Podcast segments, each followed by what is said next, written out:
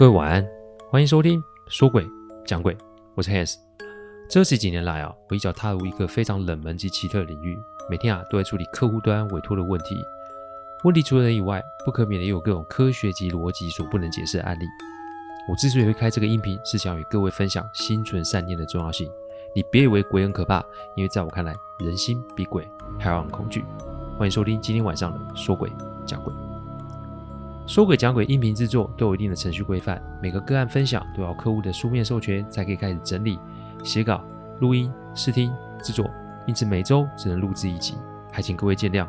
因为每一集、每个个案都代表客户与当事人的信任，因此啊，也只有我自己可以全权的做处理与制作。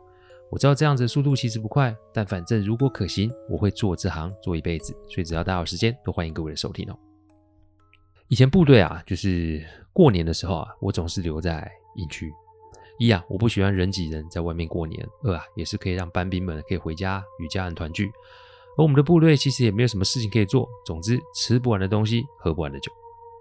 我的放假时间啊，总是要在过完年后半个月才会放。那一年由于两位长官有事啊，没有办法回来部队，所以那一年我是到了三月份才真正的放假。而这件事就是我在部队过。元宵节所遇上的事情哦，我驻扎部队啊是在海边，算是那种嗯晚上七点后就没有什么人烟的地方哦。除了部队对面的一间小杂货店，离我们最近的是三公里远的海巡署哦。我的长官说，往年啊这里的元宵节都会有一群小孩来这里啊，拿着火把或者是提灯笼，他要我带着两个班兵啊守在马路边，省得孩子们啊万一使用火把或是灯笼不当，怕是有火灾发生哦。那天吃完饭，大约是晚上七点多一点，我就带了两名班兵，分别在马路的两侧盯着往来的孩子们。因为我们的部队旁边都是林投树啊，你如果真的烧起来，海风的助长啊，火势将会一发不可收拾。所以这个事情啊，不能大意哦。我记得啊，当天晚上大概是晚上九点三十几分左右，我看着里长带着一群乡亲啊跑了过来。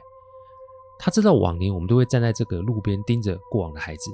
只见啊，他问我：“哎，你有没有看见一位小孩子？”嗯，那往来这么多人，当然是会有小孩子啊。不过我哪知道哪个是哪个啊？只见一对疑似是那孩子的父母，有些哭腔的说：“这孩子是穿红色的衣服，点的是红色的灯笼。孩子是自己一个人出门的，因为邻居同伴们提早出门，所以孩子啊就是自己趴完饭，急急忙忙的跑了出去。那因为往年啊，灯提灯笼都是同样一条路。”路上也都有人，父母才放心啊，没有跟出来。但眼见九点了，隔壁孩子都回来了，一问才发现他们的孩子自头至尾都没有跟着他们，这才联络里长，请左邻右舍出来找人哦。如果是一个人的，我们一定会记得，我们的部队其实跟乡民们都算熟啦，因此落单的孩子我们也会多加注意，所以不可能看到一个孩子就让他这么的走过去，所以这条路孩子铁定没有经过。这样子，这样子，部队的长官走了出来。这晚上孩子搞不见，这是大事啊！所以立马打了通电话给隔壁的海巡署，也让他们出来出人力啊，找这名小孩的下落。大约是聚集了大概三十几个人，我还是一样带着两个班兵一组，我们便从孩子的家中附近开始找起。其实往年提灯笼的，就是最大条的那条路，我们让乡民们去那里找。第二条通向后山，第三条是通向海岸。海岸因为都是防风林，再加上那里没有什么光源，所以人多去到那边其实容易坏事。所以我跟长官说，那不如就由我们三个人啊，呃，往海岸线那一条通道找下去。如果有状况，我们会用电话联络。我带着手电筒往下走，其实走到一半的时候啊，我便看到沙路上啊，这个沙滩上有孩子的脚印，小孩子的脚印。而在孩子脚印前，有一个 怎么说呢？看起来有点怪的大人脚印哦，也许大家觉得这没什么啊，这路一定会有观光旅客走来走去嘛，这有什么大不了的？我一开始其实也觉得，哎，没关系，应应该也是这样，所以呢，我们就一路慢慢的走过去哦。我记得大约大概六七分钟的时候啊，我的班兵踢到了一个东西，手电筒一照，发现是个灯笼，而且恰巧就是一个红色的灯笼。其实一摸上面还有蜡烛的余温，不对啊。没有光照的路面，如果灯笼熄了，那人会去哪里啊？我接下来就要搬兵打电话回回报部队，因为那天晚上的海风非常大，防风林呢都是刷刷刷的声音。其实说真的有点吓人哦。但我们更担心的是入夜后沿岸的气温会很低啊，孩子要是失温，那就会非常危险了。海岸边其实有一个海巡署以前的小营区，后来因为年久失修，所以就直接迁出。那我们啊就在这个营区啊盖了一个新的海巡署营区。其实这个废弃的营区我们算熟，因为往年来在抓偷渡客的时候都会在这里抓到人哦。当然了，这里也曾经呃放过那些淹死往生的大陆偷渡客。那后来听学长说啊，那边就不太平静，晚上没事最好不要过去哦。正当啊，我还在想要不要过去找的时候啊，有一个班兵紧张说：“班长，班长，那边有光哎！”我们第一时间就是把手电筒给关了。为什么呢？因为这样子才有利我们观察光源在什么地方，在什么方向。但接下来的，我们看到的不是一个光点哎，我们看到是一连串的光点，而且那个不是灯笼哎，那个远观其实感觉像是一支支点着火的火把，但是这些火的颜色。有些青绿色哦，那些火把出现在的地方是在海岸边。那我们那个海岸是沙岸嘛，所以各位可以想象，沙岸是连续的地形啊，也就是说，那是可以给人一览无遗的开放式地形。所以照理来说，如果有人举火把，那应该是可以让我们看到整群人才是啊。更何况我们与沙滩的距离是远了一些，但是我们中间其实没有什么遮蔽物诶。但接下来看到的就开始让人觉得有点诡异啊，因为我们看到的火色是由两个光点慢慢形成很多光点。讲到这里，也许会有听众觉得，哎，Hans 啊，你会不会想太少？也许人家一支一支的点啊，大家这样说也是有道理。坦白讲，我那个时候，哎，还是蛮铁齿的，因为我怕什么？我怕我不是怕遇上鬼，我是怕遇上偷渡客啊。所以啊，我们慢慢的往前进。其实当天晚上是有呃月光的。只要月色够亮啊，那个光是可以反射到海面上的。正好那一天有月光，所以当我们靠近沙滩，我们是可以勉强看到那群火把是怎么回事。我看到的是前面点好火把的是站在一边聚集，然后另外一边好像是从海里走上岸来，然后手上突然就多了一支点燃的火把。哎，真的不会是遇上偷渡客吧？但这有点不太合常理，因为海岸其实是会有固定巡视的部队，再加上今天又有月光，过多的光光源只会暴露自身的位置啊，哪有那么笨的偷渡客？这个时候，我跟班兵拿了一个望远镜哦，因为用这个方式去观察才是最安全的哦。我看过去的时候，我是看到一个人，一个人接着上岸，然后他们身上的某个地方就开始有了绿色的火光。有的光点在身体的比较高的地方，有些光点是在身体比较低的地方。意思是有人肩上发绿光，有人手上发绿光，有人甚至是小腿发绿光。那不是荧光剂，那个是火哎、因为那种火在烧的样子，只是颜色是绿的。哎，这不是在演什么电影《神鬼奇航》，所以这很明显，我们现在遇上的应该不是什么正常状况哦。但没有距离近距离观察，我实在抓不住主意。这个眼前的是什么东西哦？我的两个班兵都算年轻，我也不想让他们过度的惊吓，所以我就提出我要往前面去走，去找人。他们两个给我留在原地做后援。说完，我就低声的往前移动。我移到防风林的最前面。一般来说，沙滩跟防风林还是有一段距离哦，所以你以物理上的原理来说，你距离近一点，那我是不是就可以看到光源的本体会是什么？几率更高啊！我依稀记得，我离开班兵低声前进到这里的时间不会超过三分钟。但当我抬头的时候，一片沙岸，我是说前后将近一公里长的沙岸上面没有任何光源。这个时候只剩天上的月亮及海面上反射出来的光。好，没关系。我这个时候还是安慰自己，哎，说穿了，其实我是在给自己心里打气啊。因为极有可能是刚刚我们的距离过远，所以我看错了。也许真的都是火把，所以对方啊，这个时候把火把都给灭了。所以现在我要做的是，我要继续的等级观察，因为我心中总觉得孩子的失踪跟刚刚看到的这些异象有关系哦。我还记得我前面有说那个海巡署的废弃小营区吗？位置应该是在我的右方大约一百公尺处。这一次换那里发出淡淡绿色的光，哎呦，感情是这群人躲在那啊。人其实就是这样，只要找到一个合理的解释，那么心中不安的想法以及臆测就会消失。人在这个时候就会因为摆脱了心中的阴霾而变得不理性。我呢是觉得刚刚所有的事情都有一个合理的解释，所以我就大胆的想要往那里前进，来证明我的理论是正确的。但没有想到啊，就是因为这个决定啊，让我遇下 遇上了接下来的事哦。我起身直接往那个地方前进，我足足在沙滩上走了将近十分钟才走到。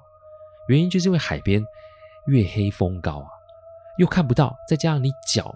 踏在沙滩里走，其实不好走，所以花了我一些时间哦。讲到这里，各位发现问题了没？我离开班兵从防风林到沙滩前线只花了三分钟，我从防风林的那一个点看到他们的点，到废弃哨所花了将近十分钟。那那那群拿着火把的人是怎么有办法在三分钟内，从我第一次看到他们的地方快速移动到一百公尺远的哨所啊？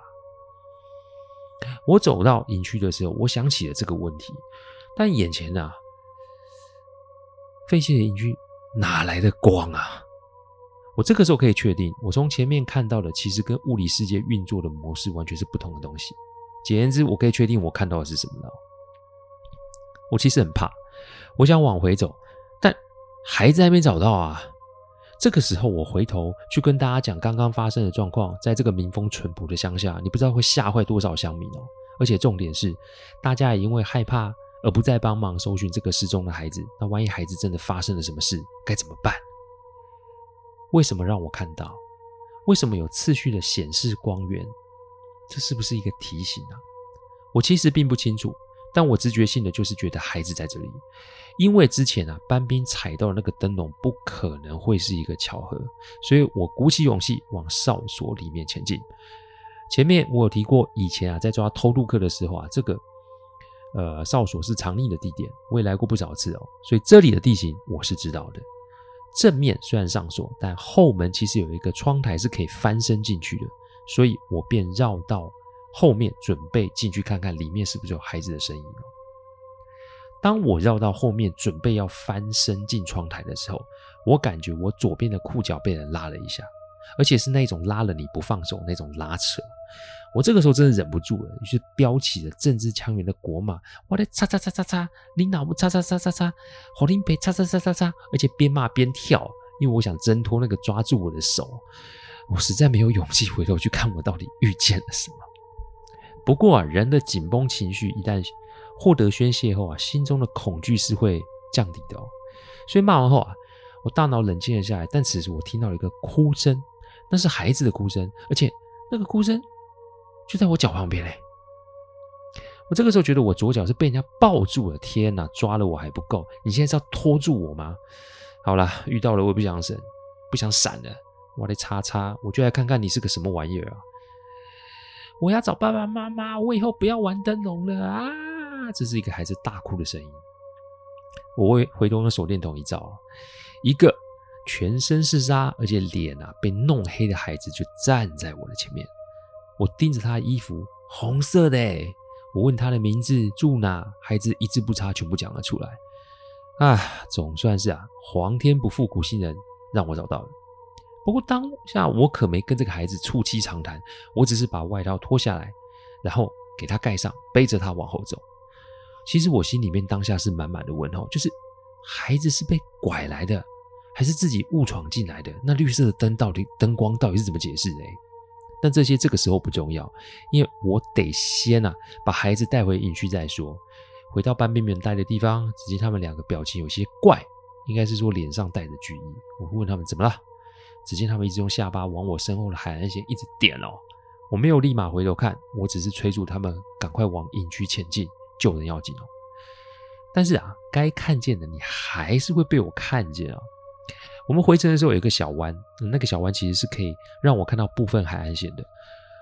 我看到的时候就看到了整片绿色的光，各位你知道，好像是那种几万只萤火虫在发光一样。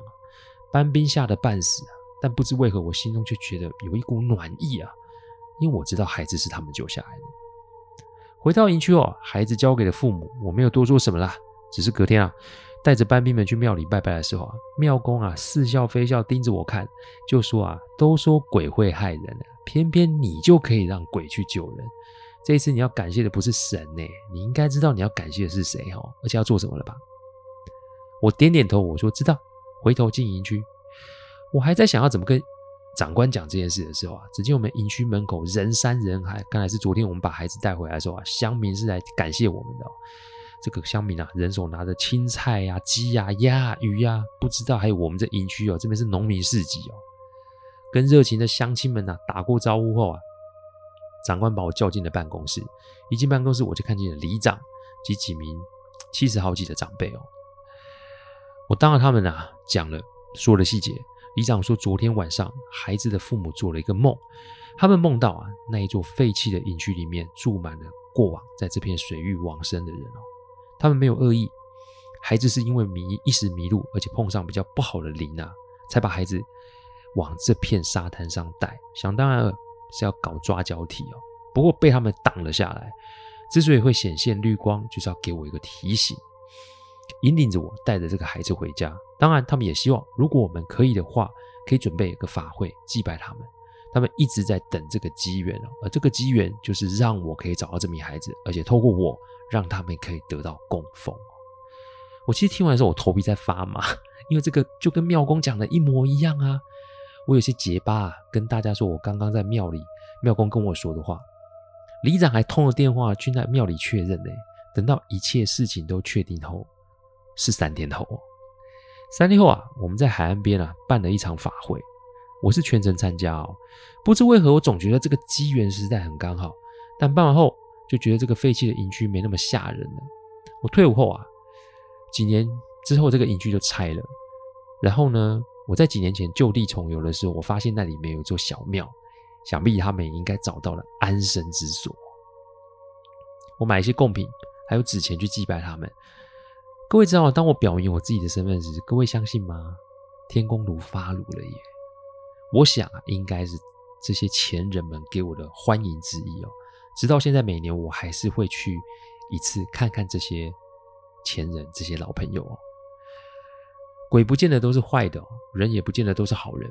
我用这个案例是希望提醒大家关于信仰的观念。阿基曾经跟我说过一句话：行善就是最好的风水。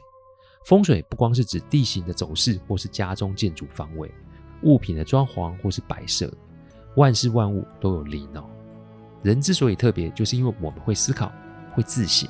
这也是为什么我们会有信仰这种事哦。但不论是怎么样的信仰，其实都是值得被尊重的。我常说，神明是慈爱而且公允的，所以心中有善念，自然就会得到上天的庇佑。不见得要去参加什么样的团体，或是你要去做什么样的仪式。意念是上天赐给我们人类的礼物，但同时有一个测验。所以行善从来都不是为了要去换取什么。所以当我们学会了为他人着想，为他人服务，给他人便利。这个时候，你心中有一股甘甘甜甜的滋味，那其实就是一种平安跟幸福。人生其实很简单，只是当我们把自己排在众生的前面时，我们时不时的就得为自己的行为辩解，甚至是与人为恶，到最后沦落到伤人的境界。我清楚人生不可能都平顺，但这不是什么前世今生的宿命论，这只是一个生命的进程罢了。所以我希望在过年之余啊。多想想自己可以为别人、为这个世界、为这个万物能做些什么。鬼都能救人，更何况是我们人呢？与各位分享今天的案例，谢谢大家赏光。听完后，请喝杯温开水再去休息。我讲的不是什么乡野奇谈，我讲的都是真实发生的案例。最希望的是劝大家心存善念，祝各位有个好梦。我们下周再来说鬼讲鬼，各位晚安。